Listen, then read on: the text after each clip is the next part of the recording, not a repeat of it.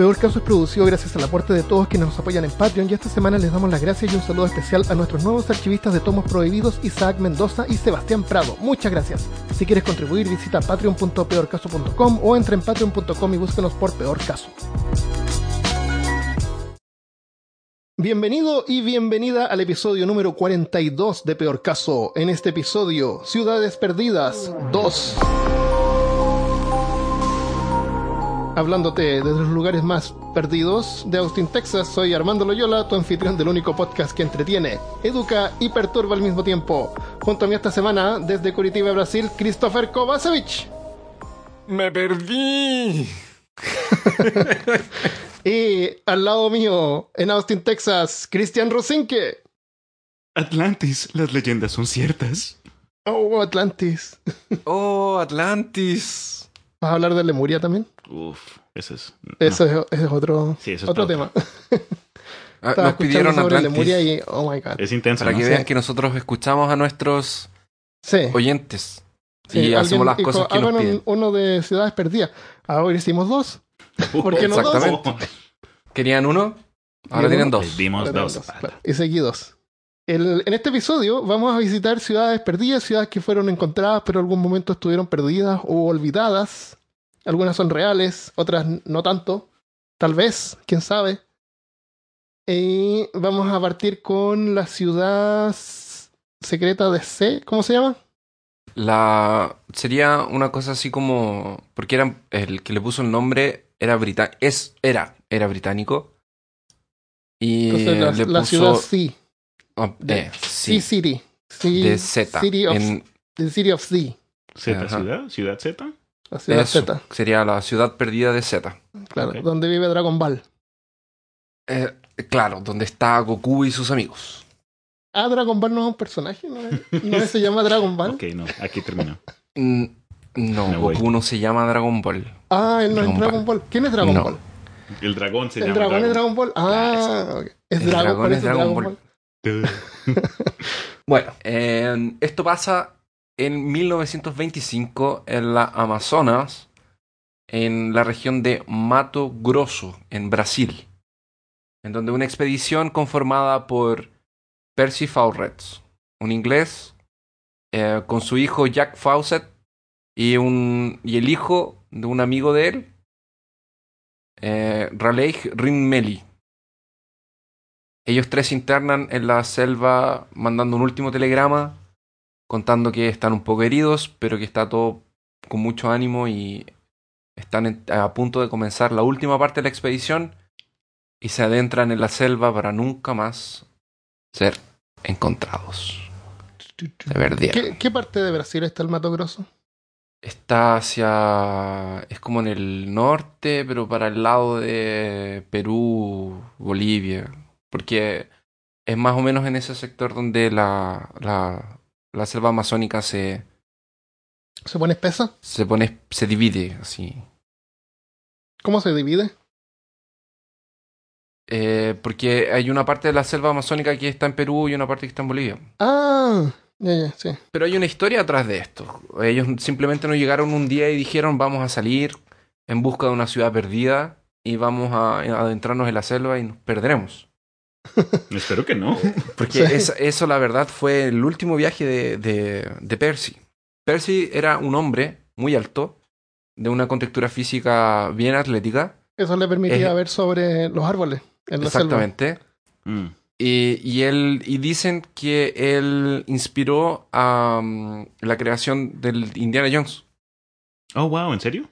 Sí, dicen que Indiana Jones está inspirado en, en este aventurero. El. Él hizo varias expediciones a, a- al Amazonas porque él fue enviado por... Él era militar, estamos hablando del año más o menos 1905, eh, 1907, que él entra en su primera expedición y él fue enviado por la Real Sociedad de Cartografía Inglesa a mapear porque no habían, como no existían aviones, no existía la tecnología que tenemos hoy, para crear los límites, por ejemplo, de Perú, Bolivia y, y Brasil, estaba como muy...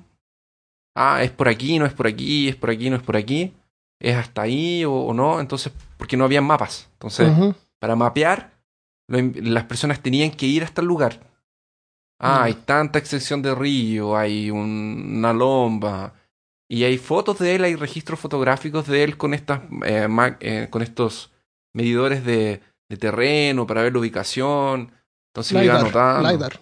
Eso. LiDAR del siglo XVIII. Espérate, ¿qué, qué año estamos hablando?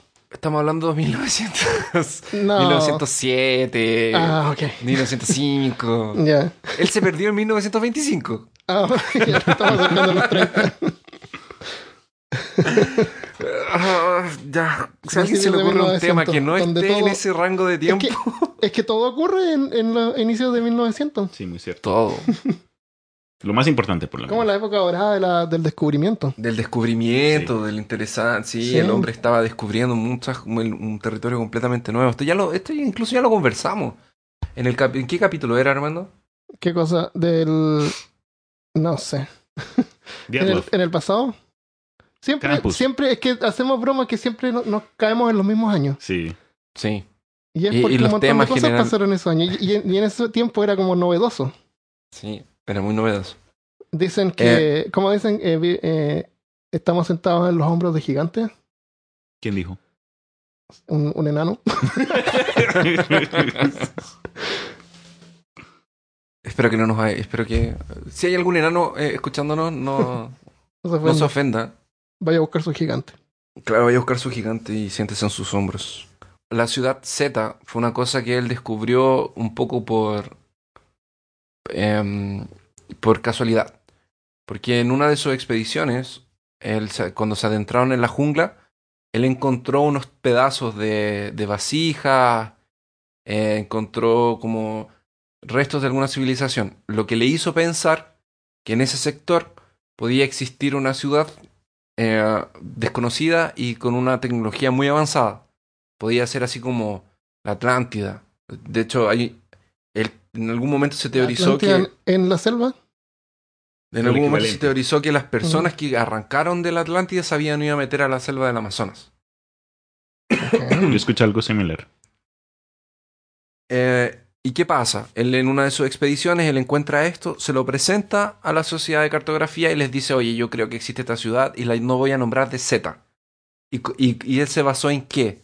En un documento que en el día de hoy existe en la biblioteca de Río de Janeiro, si no me equivoco, que es un documento llamado el 512, que fue escrito por un, por un explorador eh, portugués que dice haber, cuando él estaba buscando unas minas perdidas, dice haber encontrado una ciudad diferente, una ciudad que supuestamente era más avanzada. Eh, y, y él escribe un relatorio, de hecho el relatorio lo pueden encontrar en internet, y se lo manda al Visconde en Portugal. Y no lo pescan. Entonces, porque estaban atrás de las minas y todo eso. Ellos desaparecen entonces en más o menos el 1925 y en mayo, el día 29, este señor Percy manda un telegrama por la última vez para su esposa. Hasta los últimos días de ella, ella siempre creyó que Percy estaba vivo y su hijo también estaban vivos.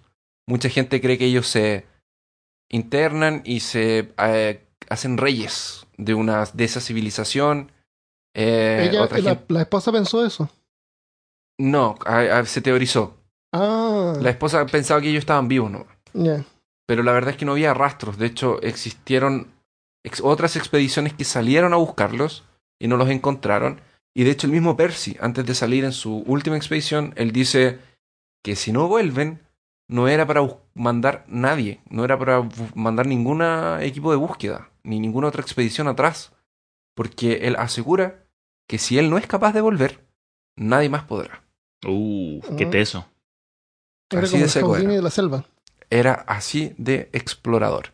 No, qué chévere. En, en, en una eh, eh, es interesante porque él en sus expediciones describió varios animales distintos. En el comienzo, de hecho, eh, hay un hay un relato de él que tam- de hecho esto se puede encontrar también hay un libro que recopiló varias en él, varias expediciones él eh, reconoció animales distintos. Él dice haber encontrado eh, una especie de gato perro con dos narices. What? Él dice haber, dice, él contó que estaban en la canoa y que vio un triángulo gigante saliendo del mar, que era una cabeza de una boa, de una anaconda. Ah, Y le dispararon y la mataron. What? Y cuando la empezaron a tirar del, del río, se dieron cuenta que tenía 62 pies. ¿Cuántos son metros? ¿Cómo se, ¿Cómo se dan cuenta? Ah, Sí. tiene 62 pies, claro. Ah, ¿Qué- Porque ¿Cómo la sacaron entera del río. De hecho, Sí, la parte que estaba como... Medías ah, en centímetros, metros. ¿Le dio nombre al animal o algo? ¿Cuántos, met- ¿Cuántos pies dijiste? 62. Oh my god. Ya, repite por favor, en 19 metros. Espérate, ¿qué cosa? No, les entendí mal por completo. Cuando viste tú que se dieron cuenta que tenía 16 pies o 62 pies. Como Yo pat- pensé patas. que tenía 62 patas. Yo, ¿qué, cla- qué clase de serpiente tiene patas primero que Era- todo? era un, Eso es otro animal por completo. Pies. ¡Una boa con pies! Es como, no, Dios. No borres esa parte, si quieres puedo corregirlo ahora, pero déjalo de Cristian, por favor. Sí. Ya, bueno, dale. entonces en metros, esto serían... ¿Cuántos metros? No, no, pero 18. dale de nuevo. Encontrar una boa y tenía 18 pies, 18 metros. Ah, o sea, Cristian lo vaya... Dale, dale, dale. Sí, Tranqui, ni te dale. preocupes. Ay, qué malo. Tan, tan, tan viejo. 19 metros. 19. Ya, entonces Armando, o sea, perdón, entonces la voz tenía Armando. 19 metros. Eh, hasta ahora se registró la boa mayor de unos 10 metros, que son 32 pies, que es la mitad. Es lo que se ha registrado hasta ahora. Él dice haber encontrado una mayor, una Bueno, más si él grande. dice que encontró mezclas de perro con gato. Sí, pero O sea, eh, no entonces lo que pasa es que este hombre era muy serio y él nunca... eh, Ah, ok. Armando, por Entonces favor, tiene esto que es ser peor verdad. caso. Tiene que y ser él verdad. fue un hombre serio, igual Es que que, nosotros. es- no, es que una persona seria no miente, no Claro. inventa, no, no, no puede ser no, que haya no, inventado. de hecho no. Imposible. O que calcularon mal, no sé, pero o tal vez tenía menos. No, pero Diana Eh, interesante. No, lo que me refiero es que él puede decir que encontró una boa de 20 metros, pero también dice que encontró un, un perro mezclado con gato. Gato perro. Entonces, que diga que tiene gato, 40 perro. metros, 100 metros, da como lo mismo. No, pero hay una especie que después encontraron. Como un lemur o algo así. De hecho, él, él habló de una araña gigante. Ajá. Una araña No grande que la encontraron en el Amazonas. Ah, Él describió animales que en su descripción corresponde. parecen de fantasía, pero ahora que los han empezado a encontrar, Ah, ya, Los- ok. como lo que pasó con Nessie, por ejemplo. Ok. Ok. ¿Sí? Nice. Entonces, puede ser realmente que haya encontrado una boa de ese tamaño, ¿por qué no? Es que también esas junglas son tan densas. Hasta hoy en día no hemos, no hemos investigado el centro de estos, de estos Eh. bosques. Igual que en, en el África, en el Congo. Hay, todavía hay lugares. Dicen que el mundo está 100% explorado. No es verdad. Entonces, imposible, no necesariamente. Probable, Eh, porque él estaba muy adentro. Ellos ellos estaban muy... en el corazón de la jungla. En el corazón del África se encuentra una exploración. Em, bueno, entonces, este un dato curioso de que el Percy era muy amigo de Arthur Conan Doyle, que es el autor de Sherlock Holmes. Y aparentemente él también se habría inspirado un poco en los relatos de él para escribir algunas de sus historias. Oh, chévere. Y él pertenecía a una. mm, a una. a una no sé si llamarlo religión o secta, que es, es- es un, pe- un pensamiento tal vez, que es la teosofía. Él y su hermano estaban muy eh, involucrados en esto. Y la. eh, la mujer que era como la medium de eso, era como la, la que veía visiones, la que profetizaba. Se llamaba Elena Blavatsky. Oh, Madame Blavatsky. ¿Te Es la, sí, es la, la mentalista favorita de Hitler. Oh, wow. Sí, eso da para un episodio completo también. Escribí unos libros Sí. locos donde está todo basado eso de las pirámides y los extraterrestres. Lo de la ¿Quién ciencia nazi ve- también, eso, to- eso Sí. en sí es es súper interesante. Sí. ¿Quién Oh. ve la, la película? Porque también hay una película de esto. A ella la colocaron en una... Ahí se, alejó un poco la historia. Porque el... El Per- Percy era parte de las Fuerzas Armadas inglesas. Entonces, para la Primera Guerra Mundial, él se voluntarió para ser parte del capitán de la artillería. Y en que fue entre sus viajes. Fue después de la Primera Guerra que él hizo su último viaje. Y ahí en la película muestran que él se encuentra con esta vidente allá. Y la vidente le dice que mm, cuando estaban, en- cuando estaban en, en- en- como en Rusia, parece. Y la vidente le dice que él va a encontrar una ciudad, que ella ve una ciudad y todo el cuento. Pero lo que realmente lo impulsó a buscarlo fue eso y el descubrimiento de Machu Picchu.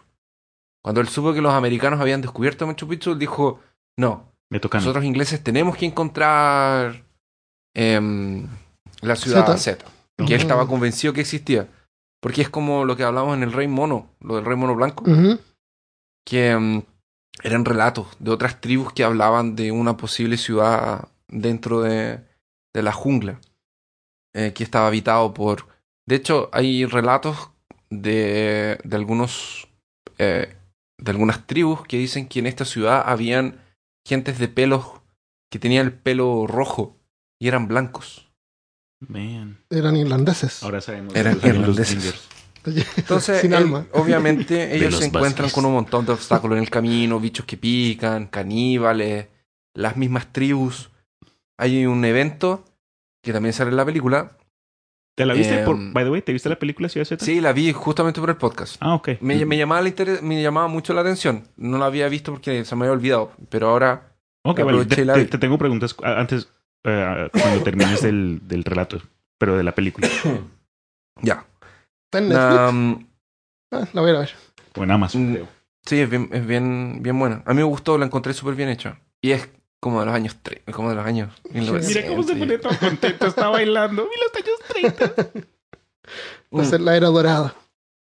Bueno, entonces él era parte de esta teosofía y hay relatos que dicen que esta mujer le dijo que su hijo era como medio que un mesías. What?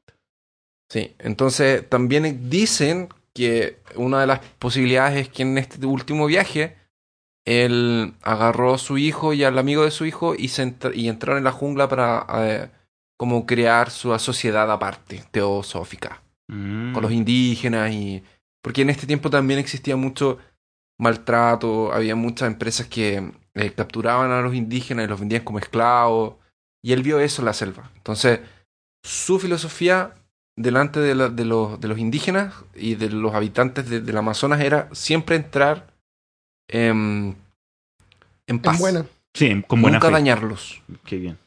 Entonces él siempre llevaba regalos, porque cuando tú llegabas a una tribu dabas regalos. Mira, un encendedor.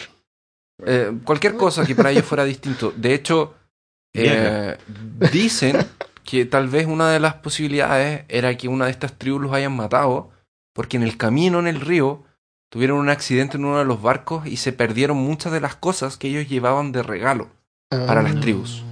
llegaron. Porque ellos tenían que llevar varios, tenían que llevar muchos regalos porque eran varias tribus que ellos se encontraban en el camino para que los dejaran pasar. Y em, se perdieron y dice que tal vez porque estaban sin regalos se los, los mataron y se los comieron, algo así. Mm, Vea pues. También, Te regalo mi brazo. claro, también escuché que que habían visto la cabeza de él en reducida en una en una Ah, la, cabaña Oh, de, un- de uno de los de uno de los jefes indígenas. Em, bueno. Bueno, entonces él vio un mon- montón de monstruos. Ah, y hay un relato que de su postura de, de no dañar a los indígenas, que em, ellos estaban en una balsa y les empezaron a llegar flechas de los dos lados del río. Mm. Ta, ta, ta, ta, ta. Y ellos trataron de cubrirse y él en esa mm, afición por no dañar a, a la- a las otras personas, porque los consideraba humanos también, eh, saca una mandolina y se ponen a cantar con una mandolina. Y eh, los indígenas pararon de atacarlos porque eh, querían saber cómo, de ¿De dónde dónde? provenía la música, cómo era hecho el sonido. Y Genio. se hicieron amigos, entre comillas, amigos lo suficiente para que no los mataran y los dejaran pasar. Encontraron más adelante, las expediciones fueron atrás y trataron de encontrarlos y encontraron objetos que le pertenecían como em, su brújula, que extrañamente no estaba como dañada por, no era como que alguien la había encontrado en la selva. Ajá. Eh, también estaba el- un anillo de él que lo encontraron en una en una tienda de ¿De una de eh, las tribus? no, no, no, en una tienda de, de, de compra y venta, en una ciudad cerca de Ah. donde había sido la última vez que Ah, habían parado en una ciudad. vendido. Eso. Ah, y el manuscrito eh, es de 1753. el que él encontró en, de- que está en Río de Janeiro. ¿Tú vas a ir ahí y vas a tomarte una foto con él? Eh, cuando si algún día voy a Río, no, no te digo que no. Tampoco sí. Eh, en 2003 ah, salieron con esta teoría de que él podría haber desaparecido en la selva para fundar su propia eh, eh, su propia como tribu, cultura, lo que sea de, teofi, de teosóficos. Ah, en 2005 dicen que tal vez se encontraron con una tribu que se llamaba o que se llama calapelos, que son muy violentos Eh, y que y que no y que eh, cuando entraron en territorio de ellos tal vez ellos los mataron porque la cuando cuando Pierce manda su último telegrama para su esposa eh, él manda de vuelta a los a los últimos como cargadores que tenía que eran otros indígenas, con el telegrama y algunas cosas los manda de vuelta. Esto fue en una tribu, o sea, en un, en un, pue- en un pueblito en medio de la, de la, de la selva. Y, es- y ellos dicen que después de cinco días en que todas las noches ellos conseguían ver fogatas prendidas en medio de la selva, eh, ¡Qué no miedo! vieron más.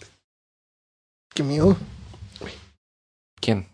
Qué miedo ir a, ir a- Imagínate, estás acampando en la selva y en No, la no, noche no, miras no, no. y ves luces. No, no, espera. No, no, no. y esos eh, son eh, todos eh, indígenas así. que te pueden matar.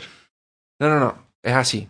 Desde, el, desde la tribu Ajá. ellos veían las fogatas en la noche mientras ellos se internaban en la selva. Claro. Ve, las fogatas eran de los indígenas. No, era de los exploradores. Ajá. Ah. ¿Quiénes las veían? Los, Los los, indi- los guías que lo Antes de fueron. ellos internarse, antes de ellos internarse a la selva por última vez, el 29 de mayo de 1925, Ah, ya te entiendo, ya te a- entiendo. estuvieron con unos indígenas en una tribu, que Como fue cuando él mandó el telegrama de vuelta. Ah, que, que los indígenas los veían Y avanzar. después ellos tres entraron a la selva. Ya.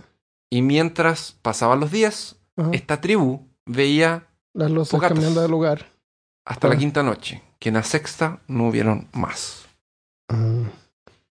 También dicen que pueden haber muerto por causas naturales, Claro, selva. porque el amigo de Jack estaba muy afectado por picaduras de insectos, de hecho estaba todo vendado, y en ese tiempo no había repelente, nada. ¿Verdad? ¿Te Qué horrible, no había DIT. Y estaban un poco enfermos también, porque para hacer ese viaje realmente tenías que estar así. Y sin vacunas En muy ese buenas entonces, ¿te imaginas típica algo con fiebre amarilla o algo así? Uf. Claro. Y, mm, bueno, ellos pueden haber elegido la temporada que no sea ni muy caliente ni muy fría. Ojalá. Así que eso al menos a lo mejor no era un problema. El la man suena como temperatura. inteligente, entonces de pronto sí lo planeó bien. Bueno, y de los últimos años de acá para. de, de aquí para atrás. em, se han encontrado vestigios arqueológicos de más de 12 ciudades en ese sector de Mato Grosso. Que están ahí desde antes de que los españoles llegaran. Em, y esto como que te hace pensar de que él no estaba tan loco al pensar de Claro. que existía o no esa ciudad. ¿No les han La ciudad pasado nunca fue LiDAR? encontrada. ¿Ah? ¿No las han ex- explorado con LiDAR? No, creo que no. Si, si no, si no, pronto. Seguramente. Pero es eso. Eso fue lo que le pasó. Se perdió. Y de la ciudad era solamente que él creía que existía y había un grupo de gente que creía que existía. Y no la pudo encontrar. Ni él ni nadie más. ¿Y hay alguna especulación de, de qué tipo de cultura hubiera sido eso o era una cultura aparte? No era aparte. Él solamente se, él, él se baseó de que esa ciudad existía en dos pruebas. Uno, el hecho de que había gente que decía que habían luces y cosas. La típica. Claro. Eh, que habían visto estos indígenas de piel blanca y cabellos rojos. Eh, y en el manuscrito. Bueno, además de las piezas que él encontró de. de. de. mm, de, de- De artesanía, de, de artesanía Mm, los en artefactos. el camino. Exactamente. Además de los artefactos y este pedazo de papel de 1753 del, del portugués. Entonces eso lo hizo pensar que existía una ciudad en ese sector, Claro. pero no tenía pruebas fiacentes. Ya. Pero él Ah, estaba interesante. convencido. Oye, y el área, Eh, ahora que pues podemos analizar la ruta que se tomó, eh, ese, ese camino que tomó el Pierce y su grupo todavía está en, en, en un área como que rural, como Sí. fuera. ¿Sí? Todavía es todo bosque por allá, todo jungla. Sí, todo, todo, todo. Entonces es- no hay forma ni como decir, ah, de- es posible, porque nosotros acá entre nosotros es, es fácil especular que de pronto falló, ¿sabes? Murió Pero- o lo que sea. Pero él está allá en Brasil, ¿por qué no va a ver? Esa es pregunta. Voy a montar mi propia ¿Tú expedición. pues. Estamos bien. Nos- El Nosotros vamos a ir acá. El a- explorador. eso. Dude, caso. hazte un, un GoFundMe o un, un Patreon. Un- Eh, ah, claro, un Patreon, un crowdfunding para explorar. Necesito. eh, oye, el, el- nosotros hablamos de otra ciudad la semana pasada, una exploración moderna. Gastaban como 20 mil dólares al día. Al día. Imagínate lo que cuestan las expediciones hoy en día. te imaginas. Hacer una expedición seria. Tenancho. Genial, Christopher. Gracias por tu. Sí, che, oye, bueno, ciudad. y después de que analizaste pues toda esta información y viste la película, ¿notaste que de pronto la película estuvo algo fiel o estuvo para nada? ¿Fue al contrario lo que, lo que demostraron o valió la pena verla? ¿La película? Sí. Por lo que ya sabes de lo que ocurrió. Como que es, es una rendición leal a lo que ocurrió de verdad o es totalmente Hollywood ahí se le hicieron con las Eh, suyas. Ah, sí. Es. Es medio medio. Ah, ok. Tiene que ser Obviamente- entretenido. Obviamente tiene que ser entretenido. Ahora, los motivos para él ir. es bacán la, la parte de las expediciones. eh, cuando se encuentran con los indígenas y cómo él se mete en la selva. Y también me gustó mucho porque la, la encontré bien hecha. Es lenta, no es una película de acción. Oh, nice. Ok. No es una película de acción, es una película de exploración. Claro. No es, una Indiana, no es Indiana Jones. Ah, Es, yo no lo es- quiero es ver. har- es harto más lenta. Pero es bien, bien bonita. A mí me gustó harto. A mí me llamó la atención por la- el el, fin- actor ese man. es- Y el final es como. eh, Es la interpretación. ¿Abierta? Eh, Miau. Ya, suficiente Eh, un- para poder verlo. Ok, ok, me, llego a la casa y me la Se la recomiendo. Ok, todo bien. si les gustó el tema, se los recomiendo.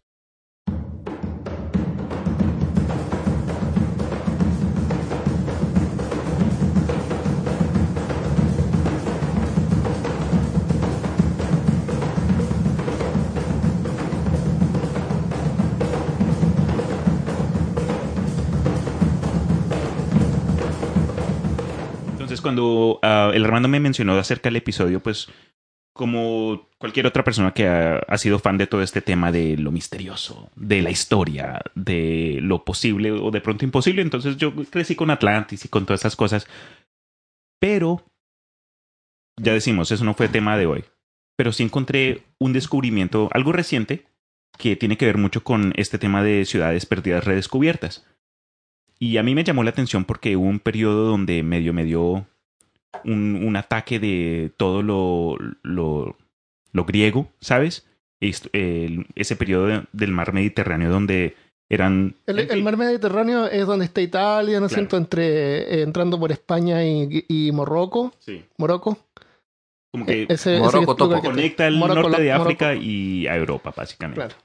Pero, en fin, entonces, Que era el mar por donde se hacían las invasiones. O sea, Grecia está ahí, Xerxes, claro. Roma... claro, las guerras médicas, Cerces y todo eso. Es mar Mediterráneo. Pero bueno, les cuento, este año uno de los primeros eh, descubrimientos arqueológicos fue lo que posiblemente creen que fue una ciudad perdida donde durante la guerra Pelopo- Pelo- bla- Peloponesa. peloponesa los famosos espartanos perdieron contra los atenos.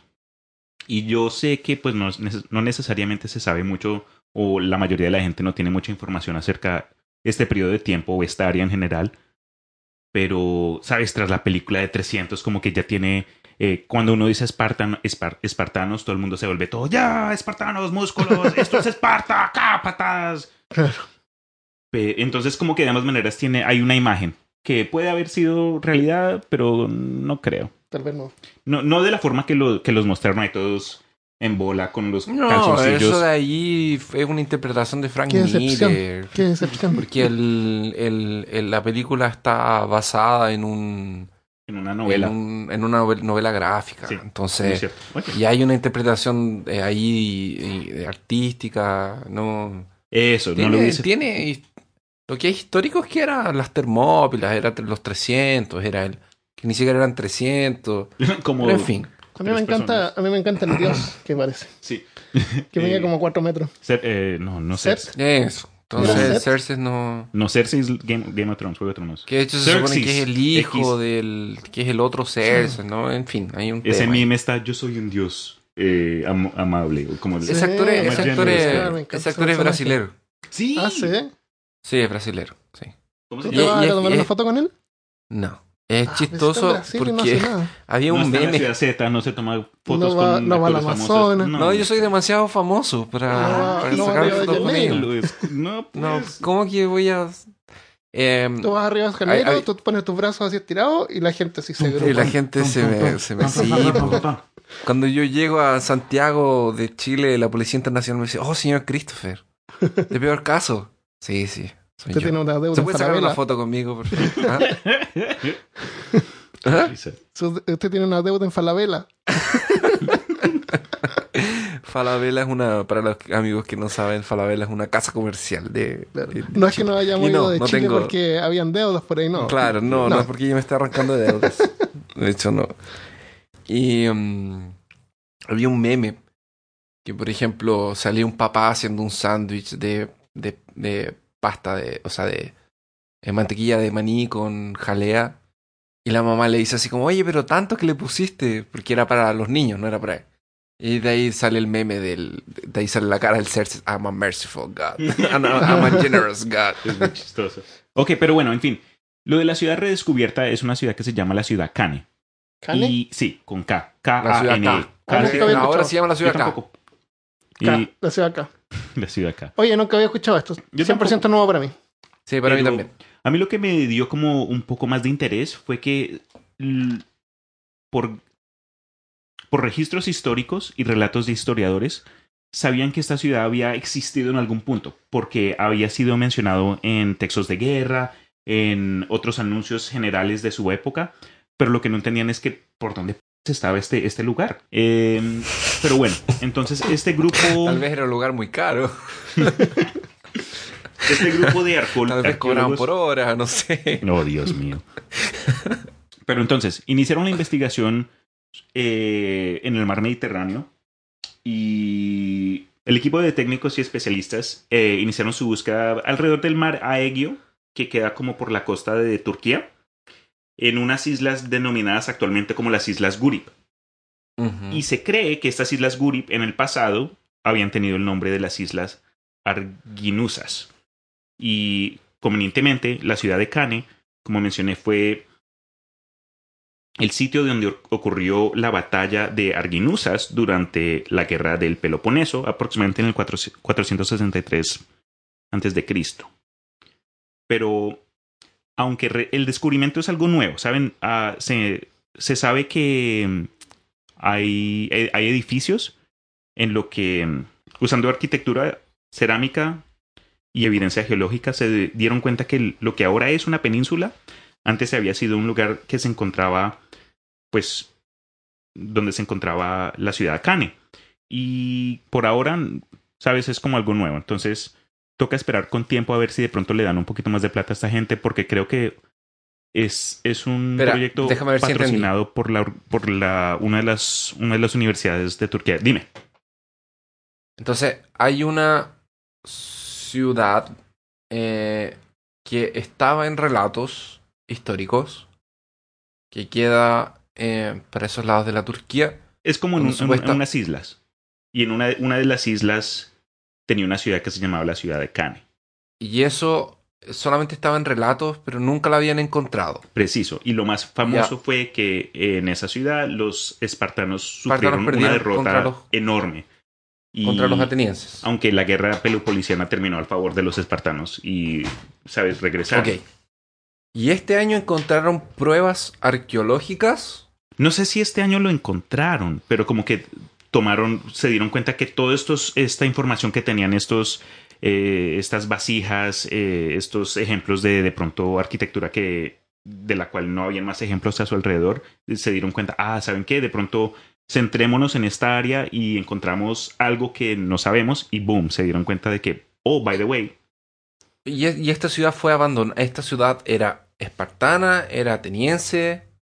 Por lo ¿De que tengo era? entendido, la ciudad en sí era parte del, de los, de- del reino de los atenos y no era, no era necesariamente una ciudad central, pero era como un paso.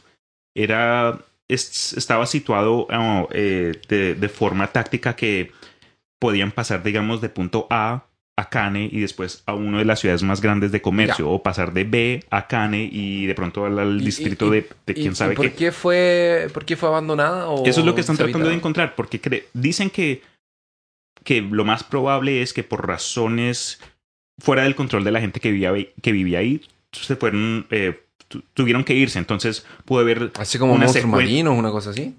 oh, pues si eso deseas creer, yo, yo quién soy para, ¿sabes? Burst your bubble, pero... no, pero es que como de que dices que son razones de, de que no que ellos no Porque es pueden que- controlar. Porque mira, puede ser de pronto, ok, hubo un, una tormenta enorme y arrasó con todo de buenas a primeras, o pudo haber sido Ah. un proceso que de pronto primero ocurrió, no sé, una, un relámpago y etcétera, y después eh, poco a poco, después como con la subida de las mareas, terminó, terminó completamente perdida.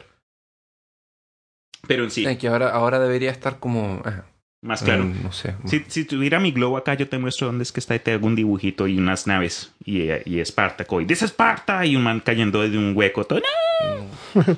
Y eso lo están investigando ahora. Sí, es investigación abierta, pues ustedes pueden meterse, digamos, a cualquier eh, Google, lo que sea, y poner eh, Ciudad Perdida de Cane y pues van a encontrar información porque eh, es, es un tema interesante e importante en el sentido de pronto de la evolución de, nuestras, de nuestros métodos de...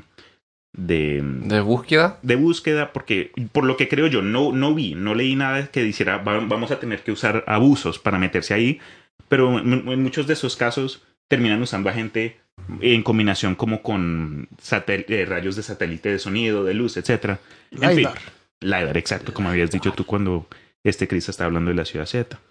Pero sí, quería compartir con ustedes eso porque, como te mencioné, nunca había escuchado de esto. Y yo honestamente, aunque sí me gusta la historia de pronto de, de- del periodo de oro del, sabes, del conocimiento de, del área del Mediterráneo, fue algo que creo que valió la pena de pronto compartir, investigar un poco más.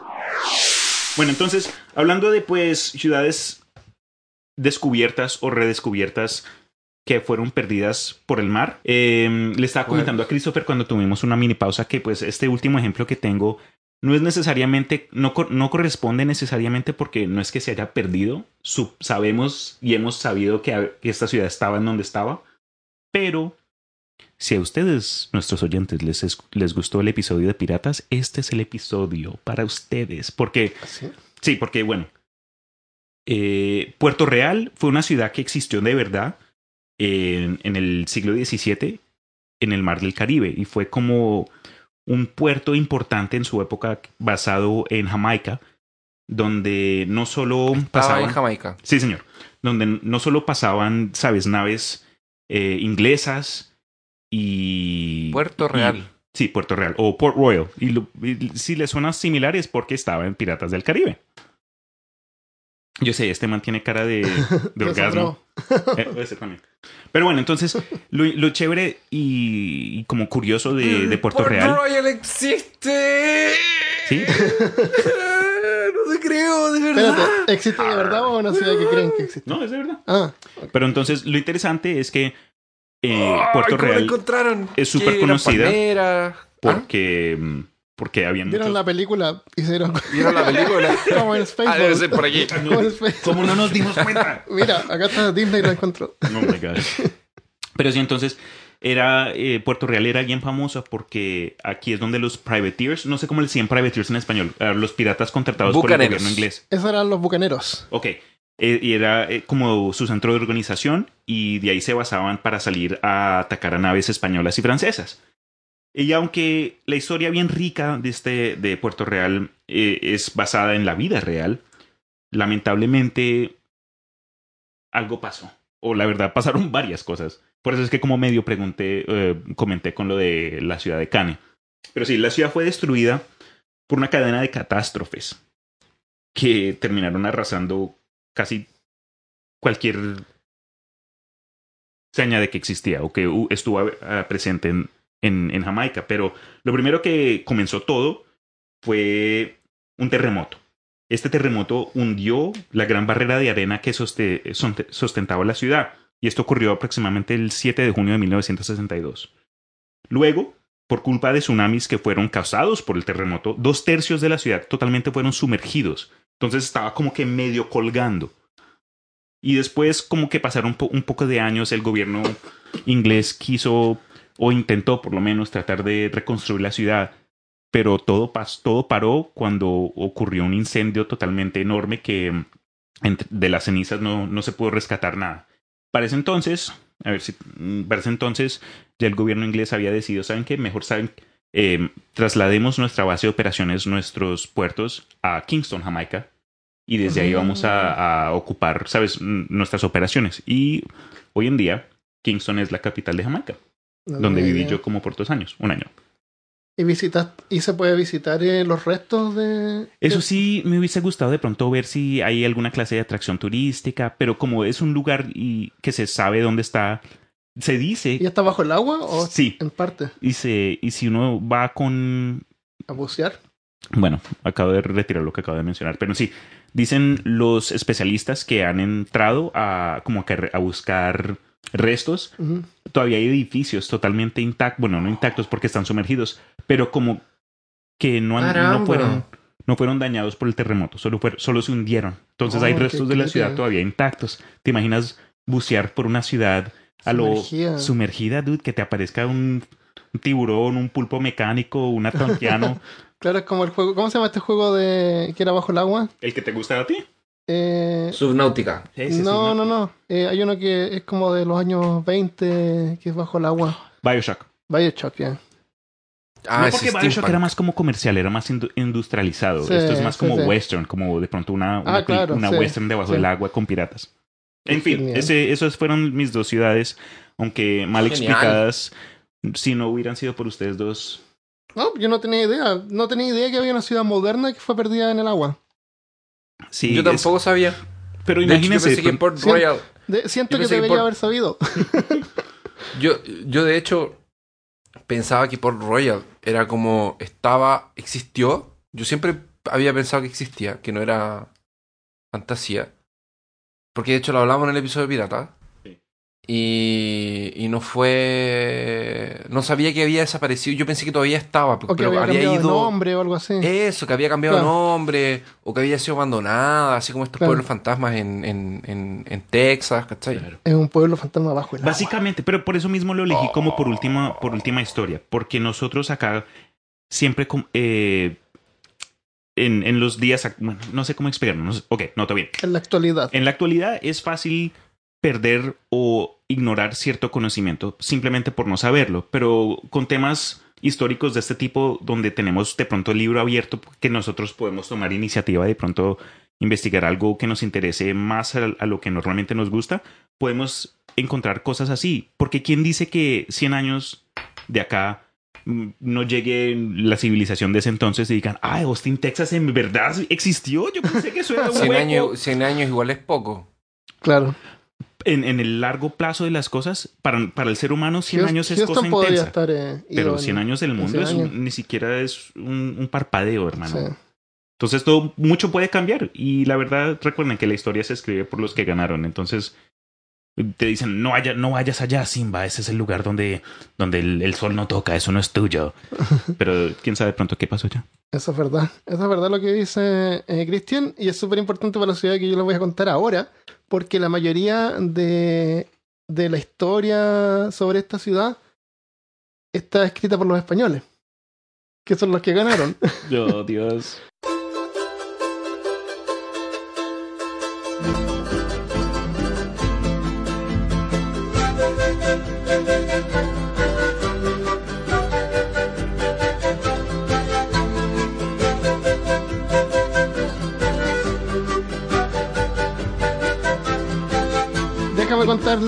Eh, sobre una ciudad que no está perdida, que ha sido encontrada, que en un momento fue olvidada, que es la ciudad de Machu Picchu. Así como. ¿De dónde eres tú? Eh, se lo olvidé. Claro, alguien se La olvidó. gente salió a- la gente, la gente salía de la ciudad y se le olvidaba. Se le olvidaba no dónde podía estaba. volver. Claro, Qué risa. imagina. El- la ciudad de Machu Picchu, en Perú. Machu Picchu significa cima antigua. Picchu es como picu, como pico, como la cima de una, de una montaña. Y Machu eh, antigua o viejo, como montaña antigua. Está a 2.500 metros, como 8.000 pies sobre el nivel del mar, en una cadena montañosa sobre el valle de Urubamba, en Perú, cerca de Cusco.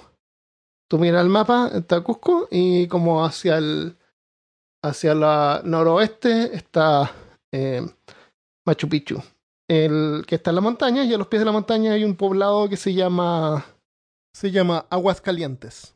En 1983 fue designado como Patrimonio de la Humanidad y está descrito como una obra maestra absoluta de la arquitectura y un testimonio único de la civilización inca. Es una de las nuevas, es una de las maravillas del mundo moderno. Fue declarado en el año 2007. El imperio inca inició en el área de Cusco por el año eh, 1200 más o menos. Se llama... El imperio inca no fue una civilización. ¿Sabías tú? ¿Cómo así? ¿No? Que, porque Fue un imperio. fue un imperio, pero no fue una civilización. Y dicen que no fue una civilización porque ellos no tenían ruedas, no tenían animales de carga, no las, las llamas pueden cargar así como, creo como 50 kilos, no más. No usaban animales de transporte. Tampoco habían animales, no habían caballos, obviamente. Pero los ¿para qué si los, llevaron, esclavos? claro. Eh, no tenían escritura. No tenían moneda. Como diablos hacían todo lo que hacían.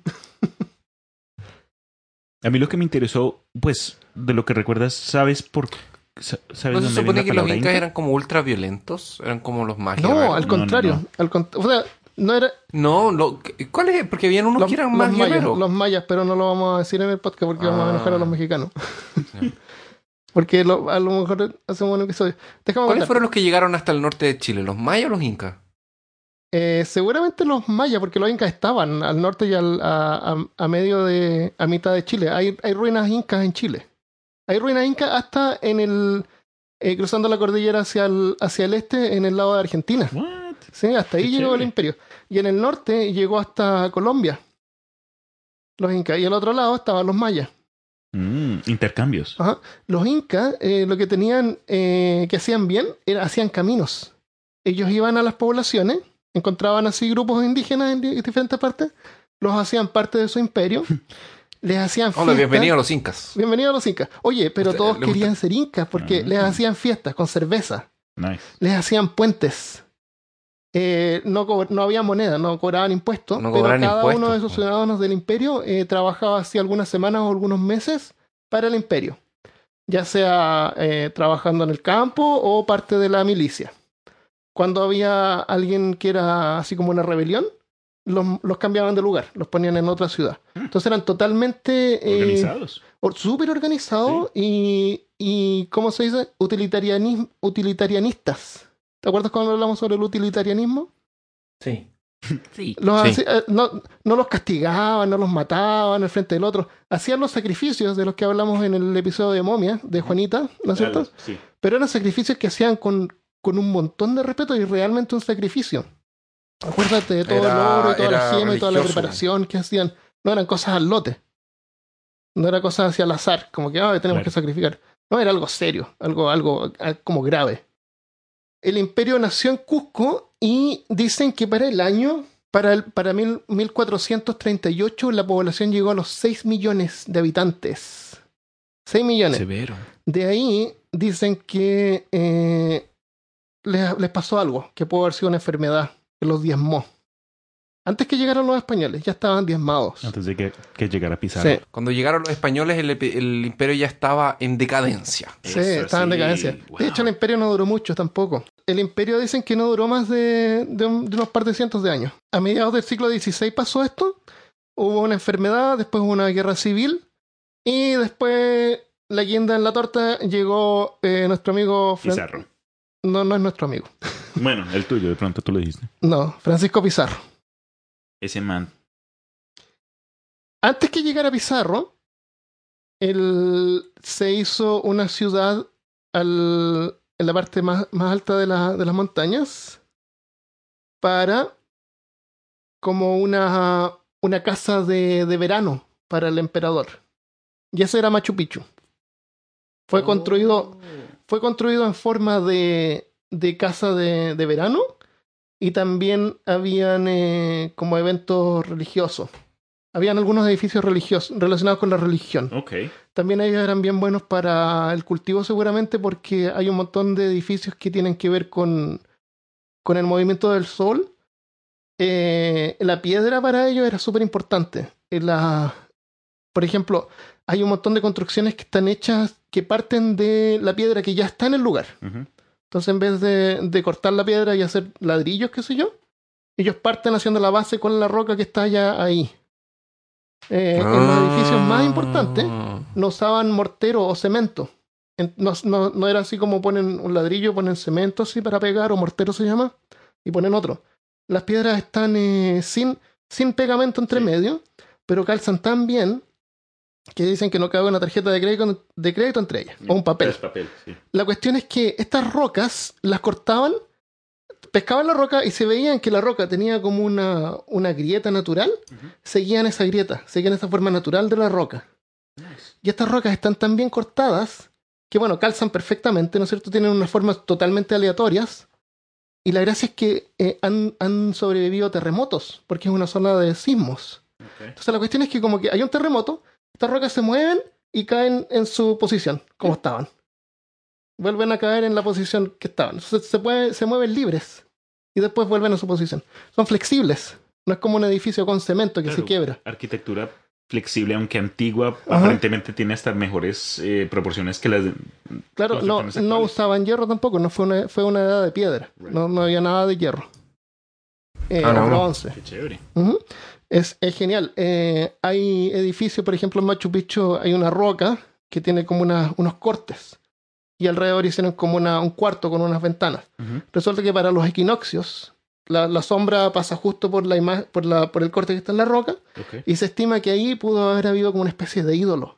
Imagínate, imagínate Indiana Jones. A lo Indiana Jones, algún cristal Ah, que de pronto tenga luz, que en medio de la tierra Claro. y se abre un hueco.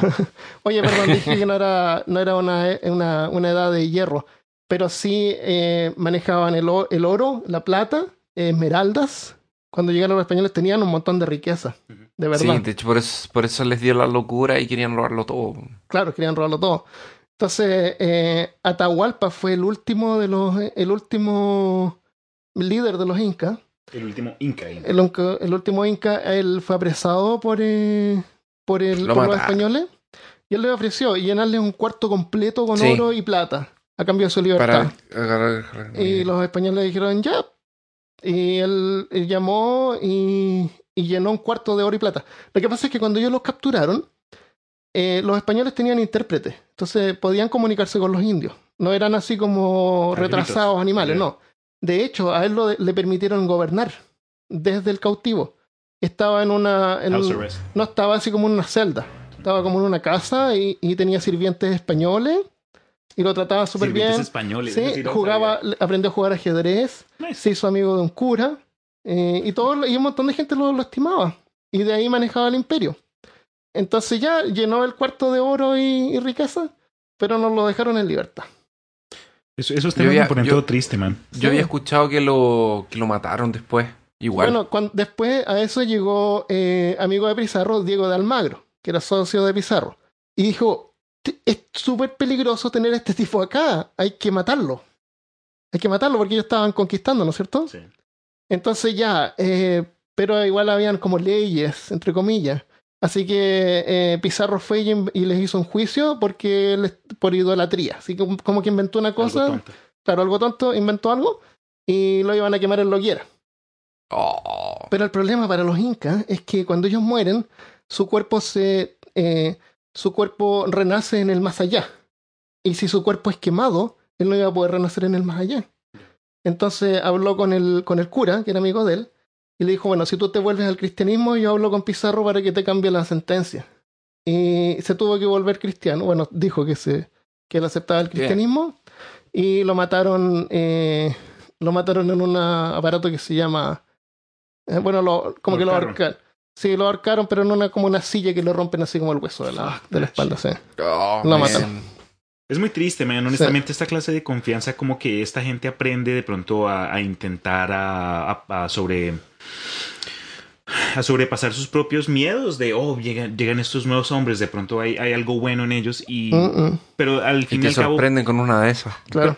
yo hubo un periodo donde yo pensé si hubiera una máquina de tiempo sabes todo el mundo dice si tú tuvieras una máquina de No, tiempo ¿qué siempre me harías? imagino viajando así, oye, cuidado con los Me- españoles, no confía en ellos. Eso haría yo también, pero no estaríamos nosotros acá, porque nosotros somos el resultado de la conquista. Nosotros Sí. somos hijos de sufrimiento y de extinción de tantos grupos de indios y de Sí. tanta cultura, pero vamos a hacer lo mismo. Maltrato, esclavitud. Bueno, ahora, ahora gracias a la ciencia y gracias a la moral, que la ciencia, eh, la- la- el desarrollo científico como que lleva consigo una moral. Ahora tenemos un montón de cuidados de no contaminar. ¿No es cierto? Cuando vamos a ir a explorar eh, Sí, Europa, cierto, por cierto. ejemplo, y vamos a tener, hay un montón de preocupación de que si vamos a sacar una muestra no tenemos que contaminar, porque, Claro. ¿por qué no? Se nota ese esfuerzo. antiguamente iban y, oye, si en esta época los españoles las ruinas las dinamitaban para ver si es que sacaban alguna, salía algo así. Salía oro. Claro, como en un videojuego. Oh my gosh, qué. Pero, pero qué. ah, Así era. Bueno, por suerte Machu Picchu nunca fue encontrado por los españoles. Menos mal, man. Resulta que Machu Picchu, ¿tú has visto fotos de Machu Picchu? Sí, tengo estas fotos de mi papá por allá.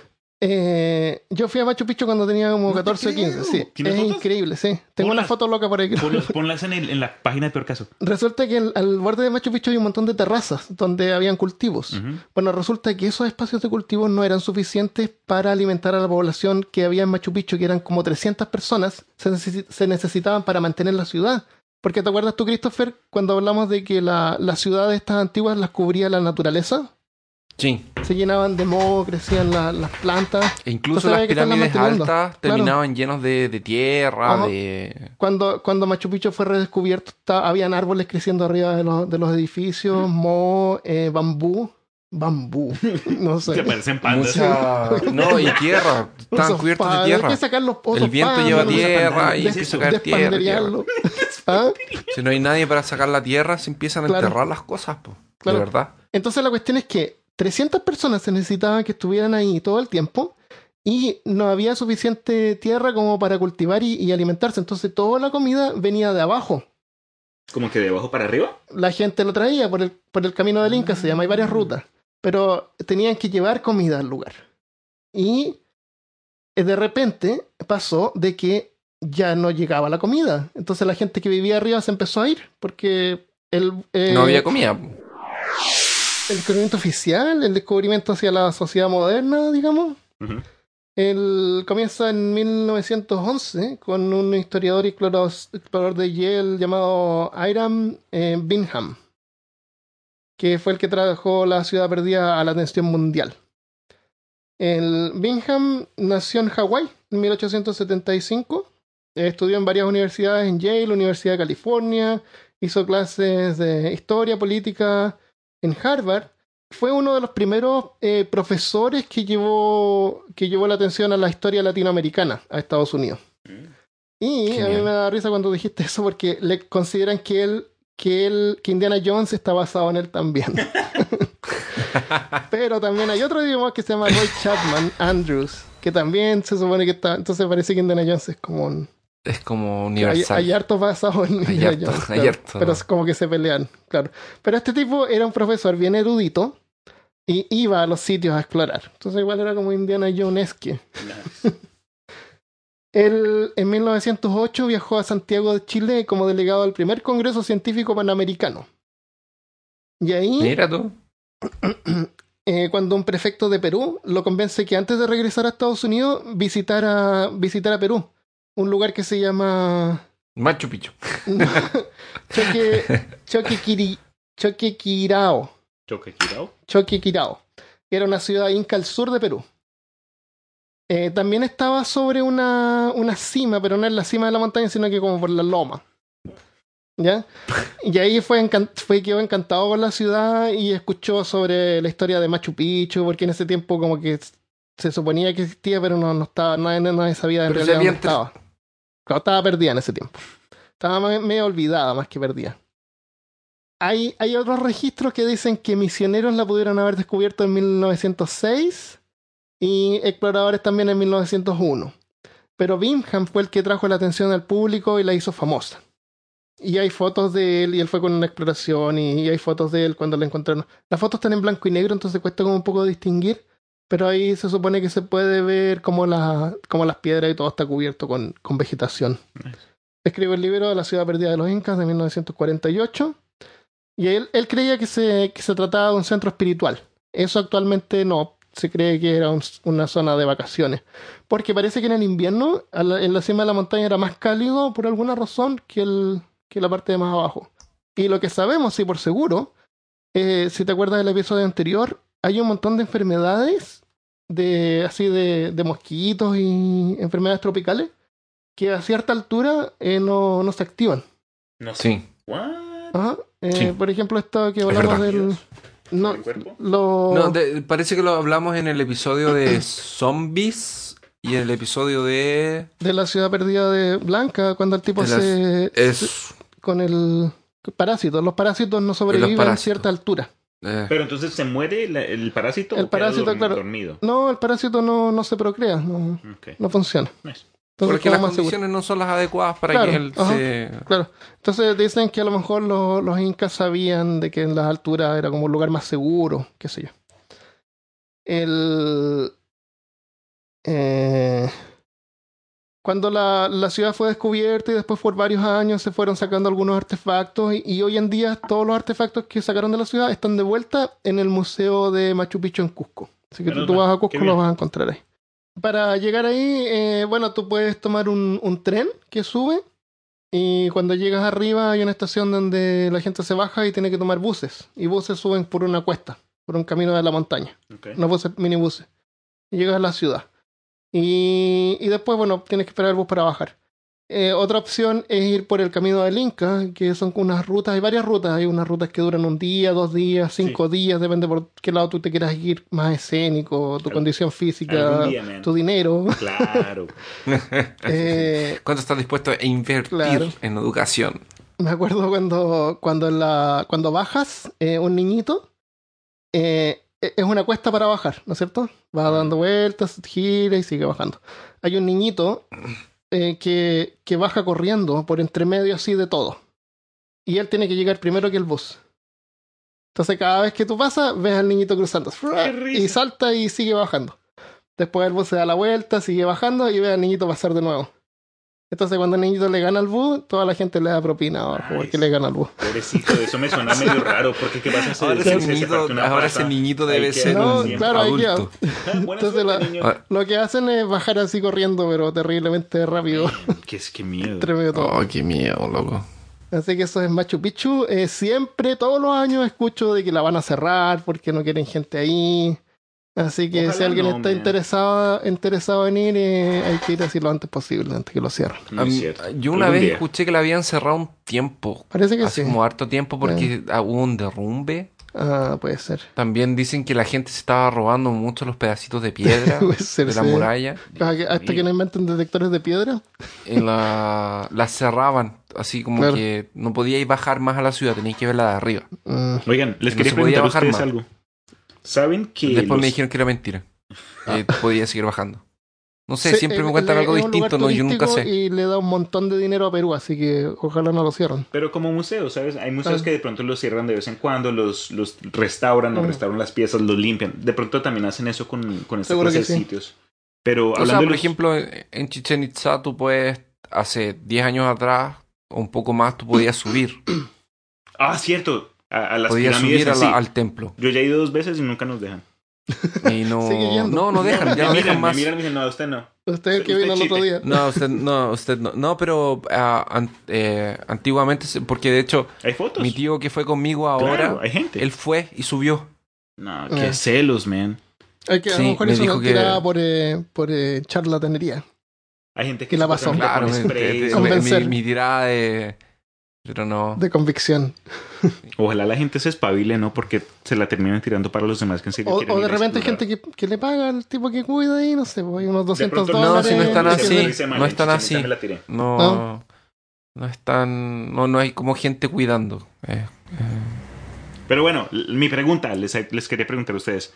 ¿Hay un, hay un, hay una golosina así? Hay un post, no, ni siquiera es postre. Hay una comida como que un snack Ajá. que nosotros acá, que es bien famoso acá en los Estados Unidos, e incluso acá en Texas, que viene de, de los Inca. ¿Cuál? ¿Sabes qué piensas? ¿Qué crees que es tú? ¿Un snack que puedes encontrar en lugares fácilmente? ¿Arroz con leche? No, tonto. no, la. No, arroz, con leche como el tonto. jerky. Ah, el jerky, ¿en serio? El, El, ah, el proceso jerky. de, de deshidratar la, la carne de esa forma y dejarla en forma de jerky, creo Ajá. que hasta la palabra es inca. ah, sí. No estoy seguro. El charqui. A Christopher no le gustó. A mí el jerky, pues a veces No es- me gustó. pero como encontré producciones a largo extraño. plazo. Ah, sí. Como que un, algo que es fácil Sí. empacar y salir, corres y si tienes hambre, ña, ña, ña. Pero antes no Ah, salaban explica qué es el jerky, por favor. El ¿Mm? jerky. El- lo que Explica dijiste tú. ¿cómo dijiste que se llamaba? Charqui. Charqui. charqui. Que es carne seca. Carne seca, eso es lo que Carne es el seca jerky, salada. Y Sí. pues obviamente hoy en día le ponen sriracha, le ponen como sal y En pimienta. Chile, el jerky lo hacen de caballo. Y, Sí. Y nosotros lo comemos felices en la vida. Está. Qué rico viajar, hecho man. de tengo ganas de viajar a comer todo. A comer caballo. Me dio Es hambre. que los caballos se morían en el sur. Claro, ¿qué vas a hacer con el Se caballo? acaban en el norte. Claro, es que, y aparte es que la carne se no se podía cuando, conservar. cuando los matan. Piensa, comérselos. un caballo es gigante, uno no te lo voy a terminar de comer nunca. No. Así que lo secas con, con sal. Qué rico. No, en serio, ahora terminé yo. acá. guardas. Claro. Eso dicen, no sé si será verdad o no. Pero me acuerdo que siempre dicen que el, sé. el jerky en Chile era. En Chile también era se comen los, los hamsters, ¿no? No, en Perú se comen los hamsters. En Perú. Pero no los hamsters, los conejillos de India. Los. Los- Y Mi me acuerdo no me que- dejaba comer charqui. Pedí, pedí uno en un restaurante para probarlo. Y me lo trajeron con cabeza y patas. Así de espalda. completo. completo, pero rostizado. Era como un, pollo rostizado, pero con una cabeza media esquelética, porque estaba quemada, con la boca abierta en el horror. No me pude comer eso, le dije, por favor, lléveselo y, y córtele la cabeza y las patas. Y pensando que ya a lo mejor si me traía el cuerpo nomás me lo iba a poder comer. Pero vuelve, me traer un plato y lo que hay es un cuyi descuartizado. Decapitado. ya había visto Ah, la cabeza, así que no me lo pude comer. Fue, fue como esos restaurantes que te dejan elegir la porción de carne que vas a ver. Es como que tienen un, hay un potrero con vacas y dices, yo quiero esa vaca y te la matan. No. Tú vas y recoges el pobre Claro. cuyi, te mira con los ojitos y No, dice, no "Ese, me lo puedo comer. Quiero ese". El, el cuyi es una especie de ratoncito, para que la Sí. gente tenga esa imagen en la No, cabeza. n- nosotros Como comemos carne, pero no. Cuando yo me como un filete o una carne, no me imagino el animal. Ah, ¿tú Me no? imagino una carne que estaba antes en el supermercado congelada. Es que ahí de De eso ahí para atrás, claro, de ahí para atrás yo hago caso omiso. No existe. No me interesa, claro. No queremos saber de eso. Demasiada información. Lo único, lo único que hago es que me lo como, no, no se muere en vano. Pero ese cuello sí murió en vano porque no me lo comí.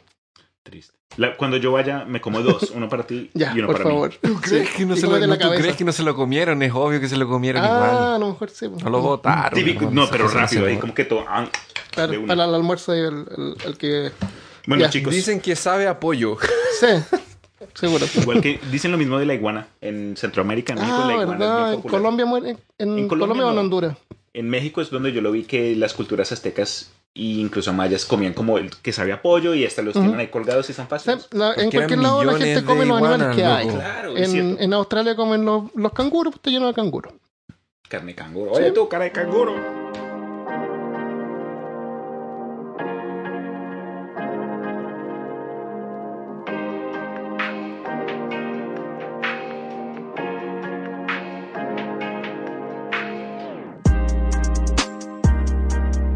Eh, llegamos hasta acá. Gracias por escucharnos hasta este minuto. Y ahora pasamos a los saludos. Que no tenemos muchos preparados, pero le- yo les quiero mandar saludos a todos. y les quiero dar las gracias a todos por. La gente eh, espera, la gente espera este momento para, que- no, para ser ellos saludados. esperan por, la, por el contenido. Claro. ¿Puedo yo dar saludos a alguien? Sí, dale. Bueno, yo personalmente quiero mandarle saludos a dos personas. Primero a Lina Alzaza, que nos mandó un comentario que dice como que le doy mucho mucha risa porque supuestamente yo soy el serio y que ustedes se la pasan con Ah, la sí. risa y que se- le gusta el estrés, le gusta escucharme Sufrir. sufrir. Aunque es cierto, de vez en cuando me agrada que, que te guste eso. Después a una persona más Que se mantenga serio. que el Christopher, me- que el Armando me mencionó, pero ahora no lo veo. Mientras lo busca, yo le voy a dar gracias a Terry Reyes. Dice, encontré su podcast por error, pero qué bueno que me equivoqué. Y escuchando ya la mayoría de, lo- de sus podcasts y la forma de narrar, lo que le da un toque es el buen humor que tienen y las bromas que salen durante el podcast me parecen fantásticos. El caso de Diablo. Todo el... Todo... Todo caso... Ah, en todo caso yo conocía esa historia, pero aquí era... Eh, el pie grande. Ok, Terry, le vamos a mandar saludos y le vamos a mandar unos puntos también. Para que pueda usar entre medio. Eh, una bolsita de 200 puntos para que los pueda ir usando así para separar Claro, las para frases. que le coloques punto en Claro, medio de las cosas. úsalas, úsalas con sabiduría. Estaría muy bien en, eh, en la forma. Está, estaría muy bien en la forma como cuentan las cosas que pudieran hacer eh, este caso aquí para que vean más o menos de qué se trata. Eh, Megen y habla de una, de una banda de rock eh, noruega. Que algo pasó, es como bien satánica y, Ah, y él sí. supo al tiro que me iba a Sí. llamar la atención porque yo soy Después- satánico. Después, después él nos mandó un mensaje y dice así: La guatila en México se llama y- Chayote. chayote. Chayote. Pero no sé qué es eso. Sí, Chayote. mándanos una foto de, de lo que es ¿Por qué está diciendo eso? No sé. A lo mejor dijimos guatilano en una parte. De pronto. Ah, puede ser. Ya, queremos una foto. Eh, el último saludo que quería dar yo era a alguien con username de The Rooster, que supuestamente le hice falta. No puedo prometer que estaré muy activo de acá. Estoy tratando de sacar mi propio contenido, aunque poco a poco. Pero es un placer poder estar con Ah, ustedes. sí, ojalá. Álvaro Herrera nos mandó un mensaje y nos dejó una calificación también en. Nos dejó unas estrellitas ahí en, en la página de Facebook. Ah, sí, eso Y él dice así: Hola y saludos.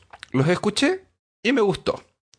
Solo recomiendo que cuando hablen de temas científicos, busquen también en fuentes un poco más serias para sopesar con el sensacionalismo. Oye, yo busco en Wikipedia. ¿Qué te pasa? Yo busco. Oye, yo uso Google. que Yo busco en, en mi colección de revistas de lo insólito. De, ¿Cómo, cómo se llama la revista que dijiste? Insólito.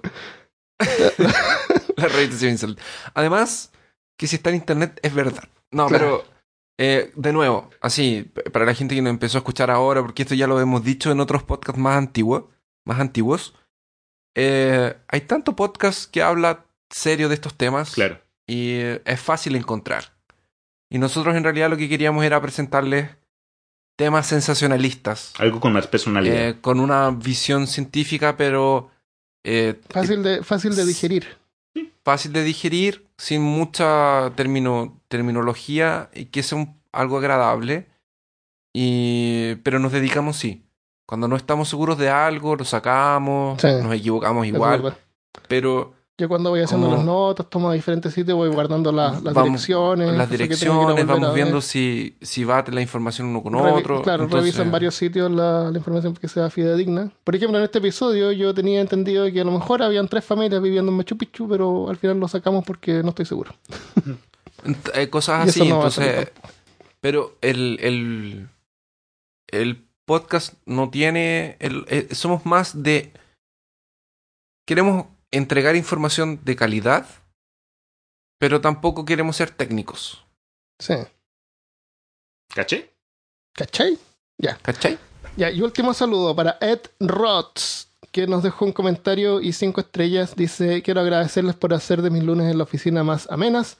Los encontré en Spotify con el capítulo de la Tierra plana, desde donde no me lo pierdo. Mi episodio favorito hasta el momento ha sido donde cuenta la historia del policía que prende y apaga las luces en la carretera cada vez que intentaban asesinar a la, a la chica del carro de adelante. Perdón por el mensaje tan largo, pero al escuchar que varias personas más los escuchan en Monterrey, México, me quise unir al saludo. ¿Quién sabe? Hasta nosotros nos... Hasta nosotros nos... Hasta nosotros los regios... Nos regios... Debe ser. Hasta nosotros podríamos juntarnos para una carnita asada al estilo peor caso. Dejo la invitación abierta. Uh, Buena Vibra ya está de pronto. Monterrey. Se van a juntar en Monterrey sin nosotros. Vamos a tener que viajar a Monterrey a, a un asado. Les cae. Yo voy a, a Cancún en octubre. En octubre. Sí. Ahí Voy a puede, estar puede por allá en un, octubre. una- un asado ahí con, con Un amigos de, que estén cerca de Cancún. Claro, que le inviten a, que inviten a Christopher a un asado. Que me inviten a un asado. Eso. Easy Morales Santiago. Eh, me encanta su podcast. Yo también soy de las que lo escucha trabajando. Gracias. Gracias. Hacemos sus lunes un poco mejor. Em, dice también que le hace más ameno el día. Son muy divertidos. Saludos desde México. Bien. Saludos para ti también, Easy, y gracias por tu mensaje. Y les damos las gracias a todos los que nos apoyan en Patreon, ya hacen el podcast más posible. Y nos vemos el próximo lunes. Adiós. No se olviden de compartir, colocar sus estrellitas y Sí. me gusta, like. Síganos en todas las redes sociales, peor caso. Búsquenos por peor caso en todos lados. Buenas noches. Chao.